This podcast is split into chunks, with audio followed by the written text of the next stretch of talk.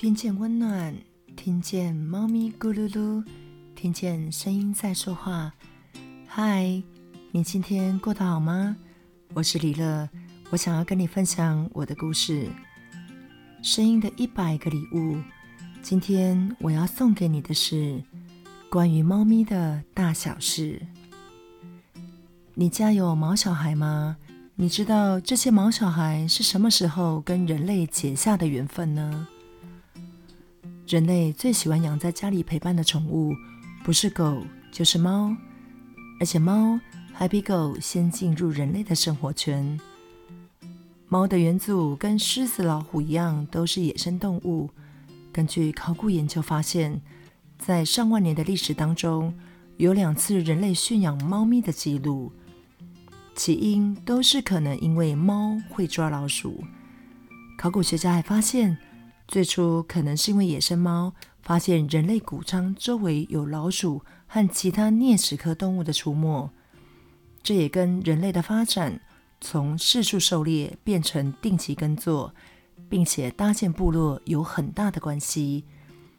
丰盛的农货引来鼠辈们的聚集，同时也招来猫咪们开始在附近流连忘返，慢慢的变成和人类之间。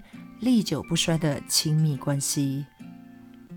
猫也是天生的狩猎者，它们的祖先被养在商船、农庄以及家中。它们是一群认真又辛苦的捕鼠工，跟着人们到处移动，无形中也拓展了猫咪的地盘。如今，地表除了南极洲以外，到处都有猫咪的踪影呢。而现今，多数的猫咪驯化成为家猫，而多数的猫咪也已经不再需要狩猎鼠辈们而忙碌着，它们已经成为人类生活当中不可或缺的疗愈伙伴。就好比我养了三只猫，一只小黑猫小扑，一只牛奶猫，人说宾士猫，还有一只贪吃的小吃货白虎斑，Connie。这三只猫都是我在工作的地点上捡回来的。不知道大家有没有听过一种说法：猫咪的性格居然跟毛色有很大的关系。黑猫看起来很像黑社会大哥，似乎不好惹，但实际上不管它们对人还是对同伴都超级友善，并且很聪明，警戒心相当强，特别护家。家里来了陌生人，他们通常会站在远远的地方，采取监视的动作。我记得几年前我们全家外出旅游，我请了朋友到家里来帮忙打点，并且照顾毛小孩。其他两只只有吃饭的时候才会现身，而小黑猫小扑完全不怕生，并且跟前跟后的好奇观察友人的一举一动。朋友还说，有一次，他睡到半夜，突然惊醒，发现小黑猫居然坐在床头守护他呢。而小黑猫小扑，同时也是我家大姐姐的救命恩人。我记得那一年，我留职停薪，专心带他。那一天，孩子的爸爸正在陪着孩子玩，而我则在一楼专心的料理食物。这时，工作到一半。我突然听见有规律的打呼声，我的脚步没有停下，往二楼急奔过去。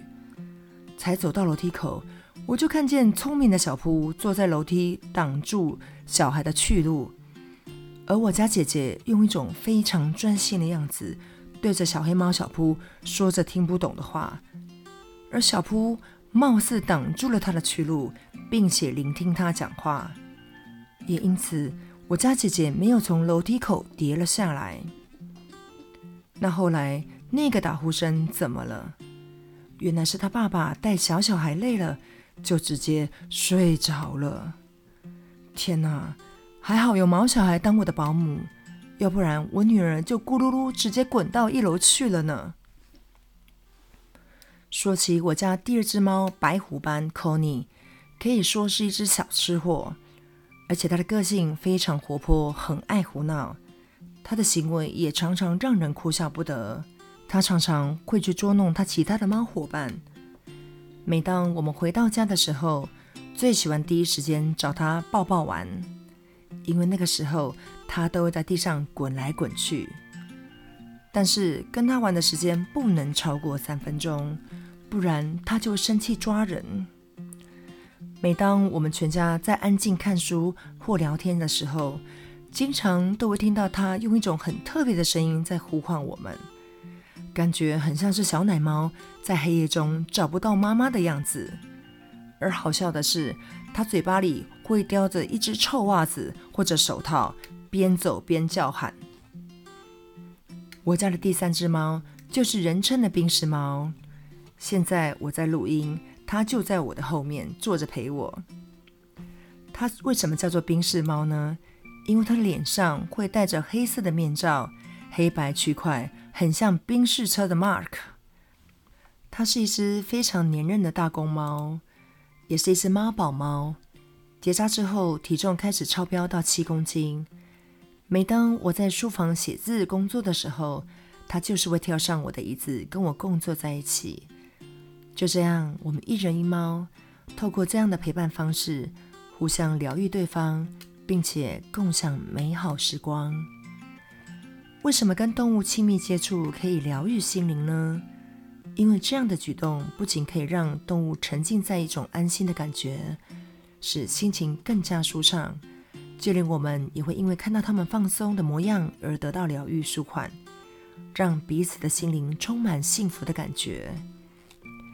家中有小孩子，照顾小动物可以让我们培养爱心及责任感，也能在课业压力大的时候，作为舒缓与陪伴的对象，对于家中有老年人呢，动物的陪伴有益于他们的身心健康。透过跟动物的沟通，可以使他们的生活更加充实。